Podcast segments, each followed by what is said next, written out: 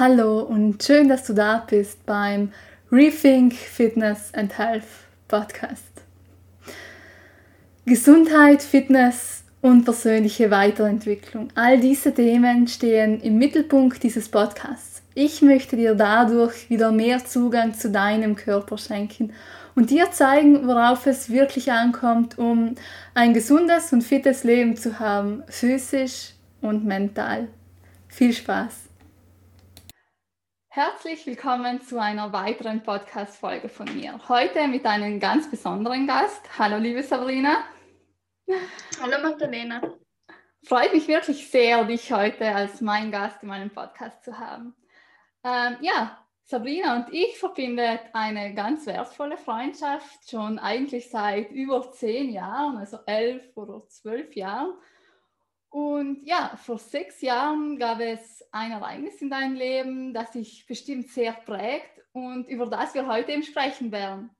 Und die Message, die wir damit schenken möchten, ist, dass wir viel zu oft unsere Gesundheit eigentlich erst richtig schätzen, wenn wir sie nicht mehr haben, beziehungsweise nicht mehr wie vorher. Und wie wertvoll wirklich ein gesunder und fitter Körper ist, sieht man eben häufig erst dann, wenn man den Vergleich hat. Denn ohne Vergleich empfindet man höchstwahrscheinlich den momentanen Zustand als gut. Und ja, mit Vergleich meine ich den Vergleich natürlich mit einem selbst und nicht mit anderen.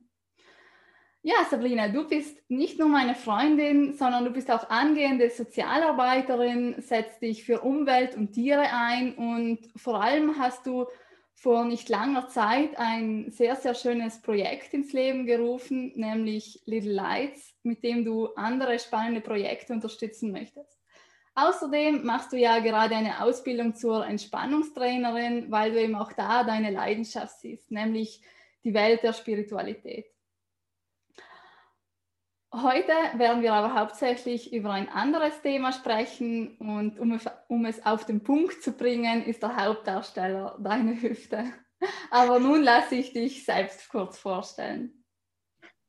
Ja, hallo Magdalena, danke für die Einladung.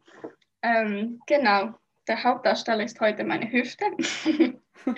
ähm, ich habe eben, wie du gesagt hast, vor sechs Jahren gab es ein Ereignis in meinem Leben das mich sehr geprägt hat. Ja, tatsächlich, das stimmt. Und ähm, ich muss sagen, die Zeit damals war zwar nicht die einfachste, aber ich bin jetzt sehr, sehr dankbar darüber, dass ich das erleben durfte, weil ich eben in dieser Zeit eben meine Gesundheit ähm, für ein paar Monate aufgeben musste sozusagen und den Vergleich hatte zu einem gesunden Körper und einem kranken Körper oder einem nicht so fitten Körper. Und ähm, ich würde sagen, das hat mich wirklich nachhaltig geprägt und ähm, heute schätze ich meine Gesundheit dafür um, umso mehr. Genau, und ähm, das Thema war eigentlich, dass ich eine angeborene Hüftdysplasie hatte, also eine Fehlstellung der Hüfte. Und ähm, mit 19 wurde die eben in, mit einer Operation ausgeglichen. Und da war ich nachher dann ja, sechs Monate auf Krücken und drei Monate durfte ich meinen Fuß gar nicht belasten. Und ähm, genau, das war danach eigentlich eine längere Zeit mit Physiotherapie und viel Training, Sport und viel Geduld. Und genau, heute geht es mir wieder gut und ich kann eigentlich wieder fast alles machen. Das liegt wahrscheinlich auch an meinem Willen, den ich an den Tag gelegt habe. Genau. Ja, der Willen, der hat eine sehr, sehr große Macht, würde ich sagen. Und ja, eben auch eigentlich bereits vor dieser Operation ähm, hat es natürlich dein Leben etwas beeinträchtigt. Also Schmerzen, Bewegungseinschränkungen und bestimmte Tätigkeiten, wie lange es gehen, wurden auch plötzlich zur Herausforderung, bis eben tatsächlich diese Tatsache im Raum stand, dass eine ähm, Hüftoperation sein muss. Ähm, ich selbst kann mich auch noch relativ gut an diese Zeit erinnern und weiß natürlich auch, wie sehr es dich geprägt hat. Hm, wie, wie hast du eigentlich die Zeit vor der Operation erlebt? Also die Zeit, wo du erfahren hast, dass es sein muss, bis zu dem Datum, wo es dann eben eintrat, wo eben diese Operation dann ähm, schließlich stattfand. Mhm. Also die Zeit, als ich ähm, also von der Operation erfahren habe, sozusagen bis zur Operation, die habe ich eigentlich jetzt nicht als so ähm, belastend empfunden. Also es war zwar immer noch schmerzhaft, aber nicht mehr belastend. Belastend war vor allem die Zeit vorher, also vom Anfang des Schmerzes, bis ich endlich herausgefunden habe, was wirklich fehlt. Weil wir sind, also ich bin mit meinen Eltern wirklich zu vielen Ärzten gegangen und ähm, äh, ich habe wirklich ganz viele verschiedene Meinungen gehört und ehrlich gesagt wusste ich auch lange nicht, wem ich dann jetzt wirklich glauben sollte, weil ich bin ja kein Arzt und irgendwo ist man auf, auf die Meinung vom Arzt halt auch angewiesen. Genau. Und, ähm, genau, das war wirklich über Monate hat sich das halt hinausgezogen und ich hatte halt immer Schmerzen und ich wollte einfach nur die Schmerzen loswerden sozusagen. Mhm. Also diese Unwissenheit ist auch oft manchmal fast eine der größten Belastungen. Das erlebe ich auch oft bei, bei meinen Kunden. Mhm. Ja, die, die Ungewissheit nicht zu wissen, was eben, äh, was dir fehlt, weil du halt ja. ständig den Schmerz spürst und ähm, du wirst halt durch den Schmerz ja auch dauernd ähm, wieder auf dies, dieses Problem aufmerksam gemacht. Ja, genau. Also sozusagen immer wieder daran erinnert. Und, ja. Ganz genau, ja. Mhm. Ich muss auch sagen, ich habe mich dann tatsächlich auf den Operationstermin gefreut. da wusste ich halt noch nicht, was danach noch auf mich zukommt. Ja. Aber ja, genau. Ich war erleichtert, als ich halt wusste, dass man das mit einer Operation vielleicht besser machen kann. Ja, es war sozusagen schon fast mh, mm, ein Ende in Sicht, zumindest das Ende der, ja, dieser Unsicherheit, dieser Ungewissenheit. Ja, ganz mhm. genau. Mhm. Es war halt, ich war damals ja noch sehr jung, also ähm, ich war ja erst 19 ja. und ähm, ich hatte die Möglichkeit, äh, die Operation oder im Juni 2015 zu machen oder im September. Mhm. Und im Juni, das war ja genau das Matura, ja, also als wir die Oberschule abgeschlossen ja, genau. haben. Mhm. Genau, und da habe ich gesagt, nein, diese drei Monate im Sommer, die will ich halt noch irgendwie genießen. Und dann im September kann ich halt die Operation machen. Mhm. Ja, das ist, glaube ich, eine gute Entscheidung gewesen. Ja. Ja, und die nächste Frage, also wie hast du die Zeit dann effektiv nach der Operation erlebt? Denn da heißt es ja natürlich auch ähm, wieder, also zuerst kommt die Ruhephase, dann die ganze Regeneration, Regenerationsmaßnahmen, Rehabilitationsmaßnahmen und so weiter. Also wie hast du diese Zeit erlebt? Mhm. Also die Zeit unmittelbar nach der Operation, also die ersten drei, vier Tage nach der Operation, die habe ich als sehr belastend ähm, erlebt, auch als sehr erschreckend, weil ich konnte halt, ähm, ich kann mich noch genau erinnern, ähm, nach der Operation, zwei Tage danach, ähm, ist die Physiotherapeutin zu mir ans Krankenbett gekommen und meinte, ich soll mein Knie bewegen. Also ich habe den, die linke Seite operiert, die linke Hüfte. Mhm. Und sie sagt mir, ich soll halt den, das Knie bewegen. Und ich wollte das Knie bewegen, aber es hat sich einfach nicht mehr bewegt.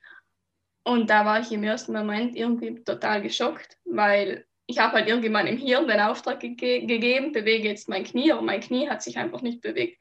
Mhm. Und ich konnte wirklich nur mal meinen ähm, großen Zeh bewegen, okay. an beiden Beinen. Und mein erster Gedanke war wirklich, ähm, die haben mir irgendwelche Nerven durchgeschnitten und ich kann okay. nie wieder gehen. Aha. Also ich war da erstmal wirklich total schockiert, weil ich. Ja, das glaube ich ja, das war so irgendwie wie, wie wenn du gelähmt wärst, ja. ab der Hüfte abwärts, genau.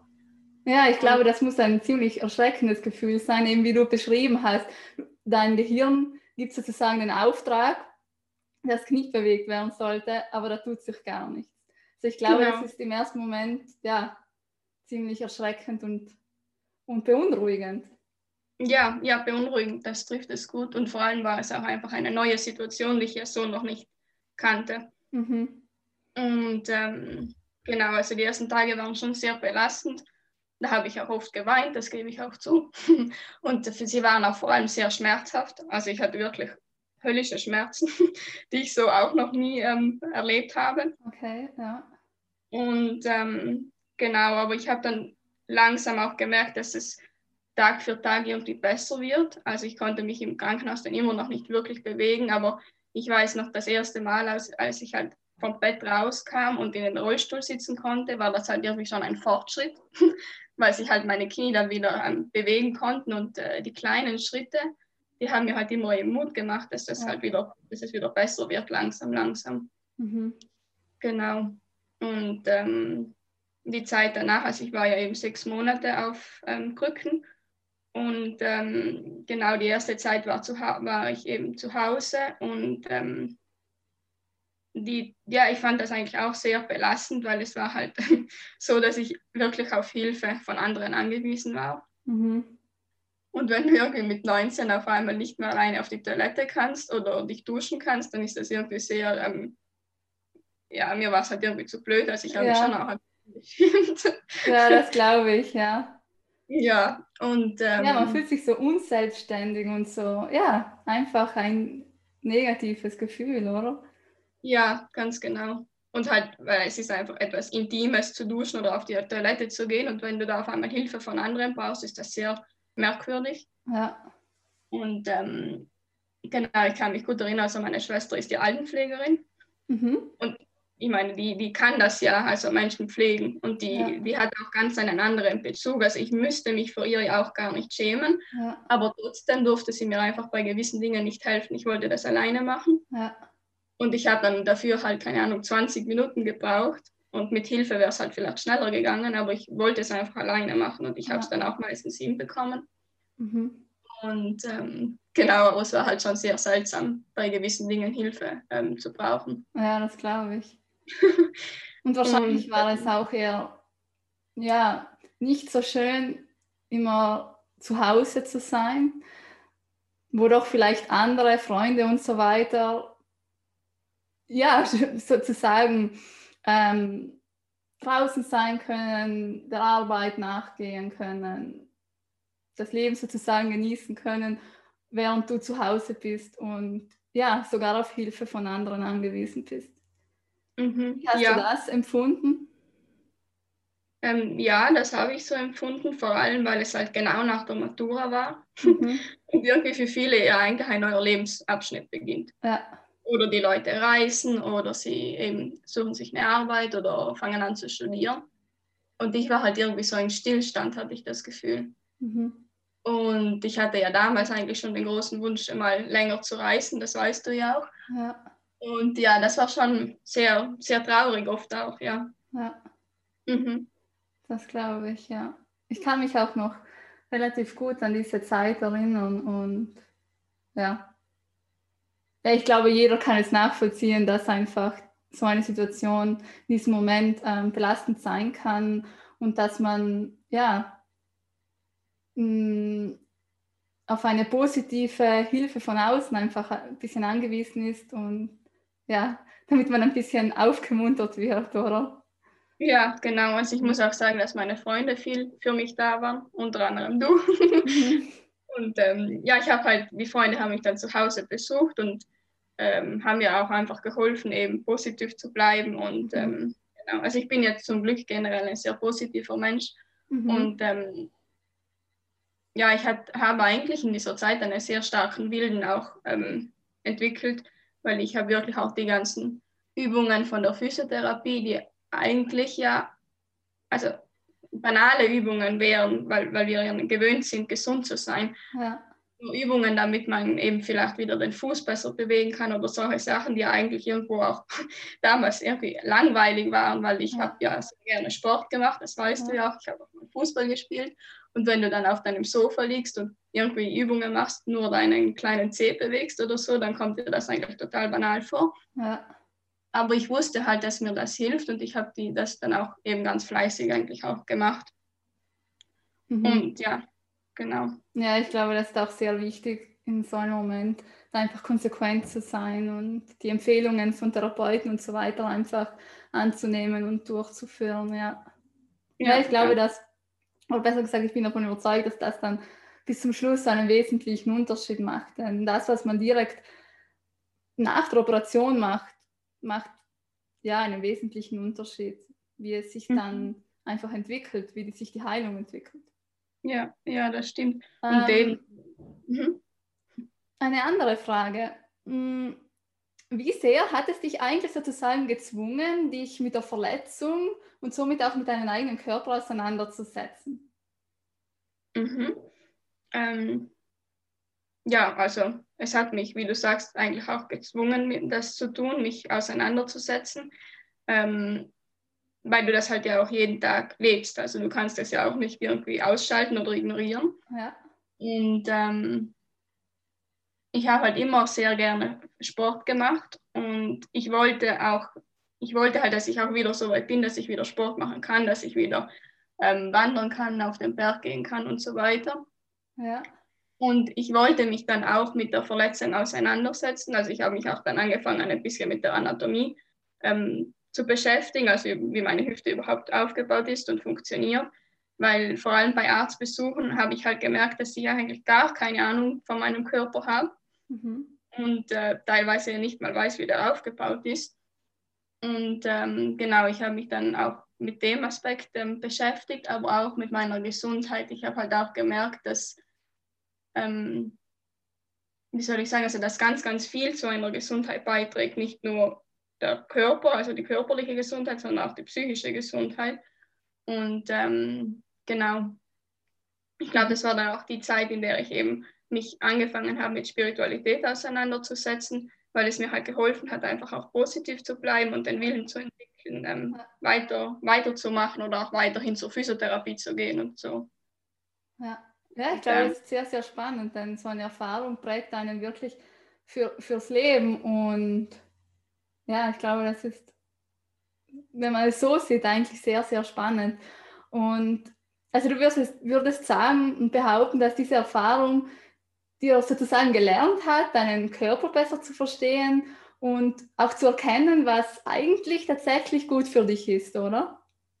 Mhm, ja, genau. Also ich habe meinen Körper tatsächlich sehr gut kennengelernt, vor allem auch in der Phase nach der Physiotherapie. Also ich muss sagen, ich habe leider nicht so lange Physiotherapie gemacht und mir wurde nachher auch ähm, gesagt, dass ich eigentlich hätte sollen eine längere Therapie bekommen, aber das war halt nicht so. Mhm. Jedenfalls, ähm, als ich dann eben angefangen habe, ins Fitnessstudio zu gehen nach der Operation, hatte ich auch einen sehr netten, kompetenten Trainer, der sich auch mit seinem Physiotherapeuten immer abgesprochen hat. Mhm. Und ähm, da habe ich halt bei den einzelnen Übungen wirklich auf mich hören müssen, weil er hat mir gesagt, er kann mir nur sagen, was ich machen kann. Aber ob das jetzt wirklich dann gut auch für mich persönlich ist, weil das, er kann ja nicht fühlen, ob es mir äh, wehtut oder nicht. Ja, oder genau. Es, genau. Und da musste ich sehr achtsam mit meinem Körper ähm, umgehen und das musste ich auch erst lernen. Mhm. Und äh, ja, ich habe auch tatsächlich auch die Grenzen dann austesten können, wie weit kann ich gehen, wie weit nicht. Oder ich habe auch gemerkt, an einem Tag ging es besser. Mhm. Und vielleicht drei Tage später ging es auf einmal wieder nicht so gut. Ja. Und das war wirklich sehr spannend, ja. Also ja. ich habe da, da, durch diese Erfahrung wirklich einen Bezug zu meinem Körper bekommen. Mhm. Du hast ja das Wort Achtsamkeit gerade erwähnt. Also hm, ich finde das eben auch ein sehr, sehr spannendes Kapitel im Bereich Training, also achtsames Training. Und ich glaube, das erhält ja in Zukunft immer mehr mehr Bedeutung. Und ich glaube, das ist einfach, ja, das ist einfach sehr, sehr wichtig, es nicht wegzudenken sein kann, denn nur wenn man auch, ich finde, nur wenn man auch versteht, was man gerade macht und wenn man wirklich achtsam durchs Training geht und schaut, was, wie fühlt es sich an, ähm, ja, ist das gerade wirklich gut für mich? Ja, einfach das zu erkennen und zu beobachten, finde ich sehr, sehr wichtig und schon fast nicht wegzudenken im Training. Und und man sollte sich dessen auch immer mehr bewusst werden, wie wichtig Achtsamkeit auch im Training sein kann. Und ich mhm. glaube, bei so einer Erfahrung, wie du es gemacht hast, ja, da lernt man es zu 100 Prozent. Und ja, ja, das stimmt. Kann wirklich sehr spannend sein, ja. Mhm, ja, das stimmt. Und das ist auch, ähm, ich glaube halt eben manchmal auch der Nachteil von diesem Fitness-Trend jetzt, weil ich habe halt immer im Fitnessstudio, viele Menschen waren halt einfach dort, weil sie ihren Körper äh, schöner machen wollten, sozusagen. Mhm. Und da fließt Achtsamkeit leider nicht wirklich mit ein. Und genau. ich habe danach, nach dem Muskelaufbau mit Yoga angefangen, weil Yoga eigentlich ja wirklich auch Achtsamkeitstraining ist. Ja. Und da bin ich total der Meinung, dass auch Achtsamkeit eigentlich im, ins Training und im Sport eigentlich auch mit einfließen sollte. Mhm. Ja. Ja, wie du eben sagst, viele sind im Fitnessstudio auch aus ästhetischen Gründen oder aus, ja, um, ja, um etwas, ja, mit anderen einfach in Kontakt zu sein und so weiter. ähm, wo aber eben dieser Aspekt der Achtsamkeit eben leider verloren geht. Und ja, wie du eben auch sagst, sollte in Zukunft viel mehr Platz im Training finden und einfach dazugehören, dass man ja einfach sich selbst beobachtet, wie, wie, es, wie, es, wie sich etwas anfühlt und daraus lässt sich dann erkennen, ob es tatsächlich gut für einen ist oder weniger. Ja, ähm, glaubst du also, du hast etwas für dich sehr Wertvolles aus dieser Zeit mitgenommen? Und wenn ja, was wäre das? Also etwas hast du ja bereits erwähnt, aber vielleicht kannst mhm. du da auch noch etwas genauer drauf eingehen. Mhm. Ähm, ja, also ich würde sagen, ich habe mehrere Dinge mitgenommen. Also das eine ist eben wirklich der Beziehung, Bezug zu meinem Körper. Mhm. Ähm, also im positiven Sinne, dass ich einfach mich in meinen Körper einfühlen kann, meinen Körper besser kennenlerne, auch die Abläufe besser verstehen lerne. Und ähm, das hilft vor allem, glaube ich, wenn es einem mal eben nicht so gut geht, auch mal zu fühlen, warum geht es mir gerade nicht so gut. Und anstatt vielleicht dann, wenn man Kopfschmerzen hat beispielsweise, ja. anstatt dass ich dann jetzt einfach irgendwas, irgendwelche Medikamente nehme, frage ich ja. mich mal, warum geht es mir dann überhaupt nicht gut? Wieso habe ich Kopfschmerzen? Ja, ja super, ja. das finde ich super spannend, ja. Ja, also das hat mir das wirklich auch gelernt, diese Erfahrung, weil es war wirklich früher so, da, wenn es mir nicht gut ging, dann habe ich halt irgendetwas gegen Bauchschmerzen genommen oder etwas mhm. gegen Kopfschmerzen oder je nachdem, was mir halt fehlte. Mhm. Und das mache ich jetzt eigentlich nicht mehr. Mhm. Und ähm, ich habe halt auch gemerkt, dass es eben mehr andere Techniken oder Methoden gibt, auch eben mal vielleicht Kopfschmerzen zu lösen. Weil, ähm, genau, wenn ich jetzt zum Beispiel Kopfschmerzen habe, weil ich zu lange am Computer gesessen bin, dann brauche ich auch keine Medikamente nehmen. Genau. Genau. Also, also das ist eine Sache, die ich gelernt habe. Mhm. Ja, ich glaube auch, sehr viele machen das so, dass sobald eine Beschwerde oder ein Schmerz auftritt, dass man das einfach mit Medikamenten bekämpft, damit man an der eigenen Tätigkeit so schnell wie möglich wieder weitermachen kann und leistungsfähig bleibt sozusagen, anstatt sich damit auseinanderzusetzen, ähm, ja, warum ist das gerade so? Denn eigentlich sind das ja Symptome, mit denen dein Körper dir jetzt zeigen möchte, dass irgendetwas nicht in Ordnung ist. Mhm. Und ja, eben wie du sagst, da ist es viel, viel wertvoller, wenn man einfach diese Symptome nicht einfach ignoriert, sondern wirklich schaut, woher kommen sie? Was will mein Körper mir eigentlich gerade sagen? Oder? Mhm. Ja, genau. Also ich denke eben auch, der Körper meldet sich ja, weil etwas fehlt. Genau. Und äh, weil du das jetzt so sagst, ähm, also als ich eben immer diese Hüftschmerzen hatte, also vor der OP, ja. da habe ich auch also drei oder vier Mal ähm, in Monatsabschnitte Kortisonspritzen bekommen in die Hüfte. Ja. Und eben im Nachhinein betrachtet ist das eigentlich schon, schon schlimm gewesen, weil irgendwie hatte ich dann halt zwar den Schmerz nicht mehr, aber das Problem war ja trotzdem noch da. Und äh, eigentlich bin ich jetzt ja froh, dass ich immer wieder Schmerzen hatte, weil ansonsten hätte ich mich ja, hätte ich diese Operation ja nicht gemacht. Mhm. Und genau, also ich bin schon fest davon überzeugt, dass der Körper sich meldet, weil ihm etwas fehlt und dass wir eben auch auf den Körper hören sollten. Auch genau. eben das Thema Achtsamkeit mit dem Körper. Genau, ja. Und ähm, was ich noch daraus gelernt habe, um nicht zu viel abzuschweifen, ähm, ist also, dass man, also dass der Wille ähm, sehr, sehr stark sein kann. Also mein Opa hat als Kind schon immer zu mir gesagt, wo ein Wille ist, auch ein Weg. Und davon bin ich total überzeugt. Also wenn wir etwas wirklich wollen, dann können wir alles schaffen, weil ich habe mich halt damals auch nicht unterkriegen lassen wollen. Und ich kann mich auch noch gut, gut erinnern, ich bin dann halt mit den Krücken äh, wandern gegangen und das war wirklich mega anstrengend, weil ich halt nicht so viele Muskeln hatte in meinem Oberkörper. Aber irgendwann habe ich diese Muskeln aufgebaut und ich konnte dann auch wirklich noch länger einfach mit Krücken gehen. Und ähm, ja, ich habe da auch ein bisschen einen Sturmkopf, würde ich mal sagen. Und genau, das kam mir da wirklich zugute. Also, genau, also wenn man etwas will, dann kann man es schaffen, davon bin ich überzeugt. Ja, sehr schön, ja. Das, da bin ich auch bei dir, also ja. Ja, es mhm. kommt also darauf an, wie eigentlich die eigene und persönliche Einstellung zu etwas ist. Denn man kann das jetzt einfach ähm, ne sehr negativ sehen und abwarten, bis es endlich vorbei ist oder ja, mit einer positiven Einstellung etwas, etwas machen. Ja, und, mhm. und ja, da ist ein guter und starker Wille natürlich sehr, sehr hilfreich. Ja. Mhm. ja.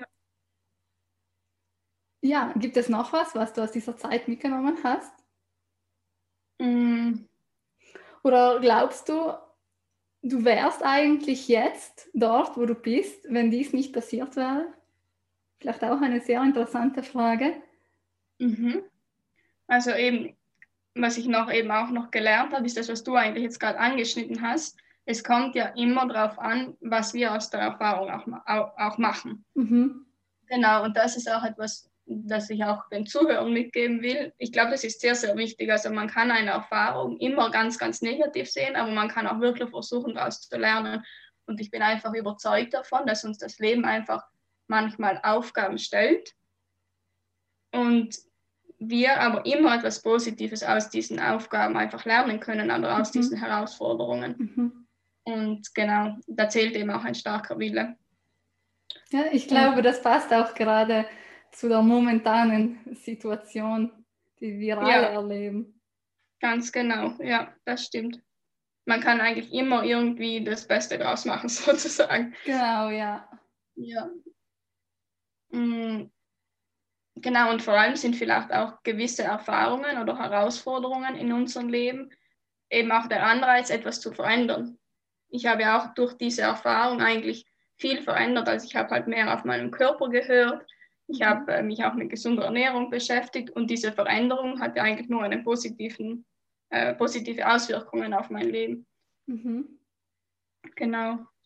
Und äh, zu der anderen Frage, also ich glaube schon, dass ich ähm, auch ohne diese Erfahrung jetzt wäre, wo ich bin. Also du mhm. hast ja eh schon angeschnitten, was ich so mache in meinem Leben. Ja. Genau, und also die Ausbildung zur Entspannungstrainerin und ähm, die Tatsache, dass ich mich für die Tiere und für die Umwelt einsetze und eben auch das Projekt mit Lights ins Leben gerufen habe. Ja. Ich glaube, das resultiert mehr aus meiner, also daraus, dass ich einfach ein sehr sensibler Mensch bin, aber auch aus der ähm, Zeit in Südostasien, also das, als ich alleine in Südostasien war. Mhm. Aber ich glaube, ich wäre ohne der Operation anders hier. Also ich würde halt wahrscheinlich nicht so viel Wert auf meine Gesundheit legen. Und ich würde vor allem meine Gesundheit auch nicht so schätzen, weil leider sind wir Menschen meistens so, dass wir etwas erst schätzen, wenn wir es halt vielleicht mal verloren haben. Genau, ja. Ja, genau.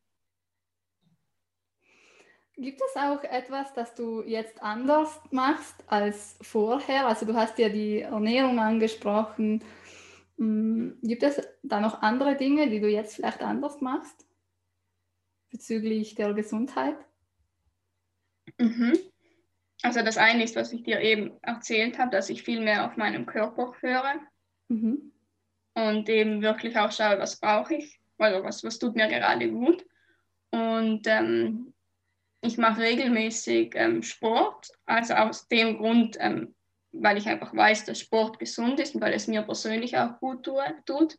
Aber ich merke auch, dass wenn ich mal ähm, über einen längeren Zeitraum kein, also kein Kraftsport mache, dass ich zum Beispiel wieder Hüftschmerzen bekomme. Ja. Also ich glaube, das ist wirklich eine, ein ständiger Prozess, einfach auch Sport zu machen oder sich zu bewegen, dass meine Hüfte auch lang gesund bleiben kann, sozusagen. Genau. Mhm. Genau. Und ähm, ja, das mache ich jetzt anders, dass ich wirklich auch regelmäßig ähm, Sport mache und ähm, ich halt auch schaue, was mir gut macht. Also ich ähm, kombiniere ja eigentlich Kraftsport und Yoga, das ja. weißt du ja. Und genau, es gibt halt Tage, wo ich einfach spüre, dass mir heute mal vielleicht Yoga besser tut als Kraftsport. An anderen Tagen ist es umgekehrt. Und ähm, genau, ich höre einfach da total auf meinen Körper und ähm, eigentlich funktioniert das auch sehr gut, muss ich sagen. Und, ja. Äh, mhm. Ja. Genau, ja, ich glaube, da muss man vielleicht auch ein bisschen weg von diesem Müssen denken. Also man muss das und das heute erledigt haben, man muss zum Beispiel viermal die Woche ins Training, also eher weg von diesem Denken, man muss, ähm, dass man eher hin zum Denken geht, wie du eben gesagt hast, dass man schaut, was braucht der Körper eigentlich, was brauche ich, was tut mir heute zum Beispiel gut, wie fühle ich mich heute und dementsprechend dann handelt, anstatt wie gesagt einfach, ich muss das machen, weil es so ist, Punkt, weil das auch andere machen und so weiter. Also Weg von diesem Denken hin zu eben Achtsamkeit. Ja, ja, das stimmt. Und ähm, ich glaube eben dieses Achtsamsein oder auch auf seinen Körper hören ist ganz, ganz wichtig, weil ich kann mich erinnern, dass ähm, das war, glaube ich, vor zwei Jahren ungefähr. Ja, mit, ja, vor zwei Jahren, als ich eben nach der zweiten Operation, also ich wurde ja zweimal operiert, weil ich ja dann auch die ganzen ähm, Schrauben äh, raustun musste und die Schiene. Und ich kann mich noch gut erinnern, in der Physiotherapie hat, also meine Physiotherapeutin meinte, ich werde halt nie mehr im Schneidersitz sitzen können, weil das äh, anatomisch nicht möglich ist mehr und weil meine Hüfte nicht mehr so geschmeidig ist und so dehnbar ist. Okay. Und das wollte ich nicht wahrhaben, okay. weil einfach, also du weißt ja, dass ich viel meditiere und mhm. das Meditieren hilft mir. Und natürlich kann ich auch meditieren, wenn ich nicht im Schneidersitz sitze. Ja. Aber ich war halt immer ein sehr beweglicher Mensch. Ja. Und das weißt du ja auch. Ja. Und dieser Schneidersitz, also das war halt ein Sitz, der mich auch beruhigt hat und der mir gut getan hat. Okay. Und ich habe dann wirklich jeden Tag den Schneidersitz geübt. Und ich wollte, ich habe es ja einfach nicht geglaubt. Also ich wollte nicht glauben, dass ich das nicht mehr kann. Mhm. Und jetzt sitze ich jeden Tag im Schneidersitz und meditiere. ja, also sehr, sehr spannend. Also ja, ich glaube, ja, dass immer nicht nur immer das gilt, was anatomisch gesehen möglich ist, sondern viel, viel mehr einfach dazugehört. Ja. Also das, glaube ich, ist ein sehr, sehr spannendes Kapitel, was meiner Meinung nach auch in Zukunft bei Schmerztherapie, Trainingstherapie und so weiter auch Platz finden sollte. Ja. Mhm. Ja, ich finde, glaube ich, auch solche Aussagen, das wirst du nicht mehr machen können. Mhm. Ähm, sehr, also jetzt im Nachhinein be, ähm, betrachte ich das auch als sehr kritisch, weil ich, wenn ich jetzt negativ eingestellt gewesen wäre oder diesen Willen nicht hätte, dann würde ich jetzt bestimmt nicht im Schneidersitz hier sitzen. Ja, genau. Mhm. Ja. Und ich glaube, also der Wille kann oft schon Berge versetzen. Also ich, äh, sicher gibt es Fälle, ja. wo es nicht möglich ist, also wo es vielleicht wirklich nicht mehr wird, aber ja, von vornherein zu sagen, das geht nicht, das würde ich dann eher mal nicht mehr machen und nicht mehr sagen. Ja. Genau. Sehr schön, ja. Ja, hm, abschließend noch, würdest du noch etwas den Zuhörern mitgeben mögen? ähm, Oder was möchtest du den Zuhörern noch mitgeben? So? Warum klingt es einfach? ja. Ähm, genau. Ja, was möchte ich den Zuhörern mitgeben? Hm, dass man vielleicht, ähm, also dass man seine Gesundheit immer schätzen sollte. Ja. Also auch wenn man sie noch nicht verloren hat, sondern einfach, wenn man gesund ist, dass man das wirklich ähm, aus tiefstem Her Herzen schätzen sollte. Und ähm, ich finde, man sollte auch, ähm, so gut es geht, dazu beitragen, einen gesunden Körper zu erhalten und gesund zu bleiben und eben Prävention sozusagen zu machen, sei es jetzt in Form von Bewegung und gesunder Ernährung und Achtsamkeit, also egal wie. Und ähm, was ich dann meinen Zuhörern noch mitgeben möchte, ist, dass sie immer an ihre Träume glauben sollen und ähm, einen starken Willen haben sollen und ja, einfach, dass man einfach an sich glaubt und ähm, an seine Stärken glaubt und genau, dass man nie äh, zu klein ist, einen Unterschied zu machen oder etwas zu bewegen. Sehr schön. Das hast genau. du wirklich sehr schön gesagt, ja. Ja, gut. Dann verabschieden wir uns von, von euch, liebe Zuhörer. Und ja, bis bald. Tschüss. Tschüss.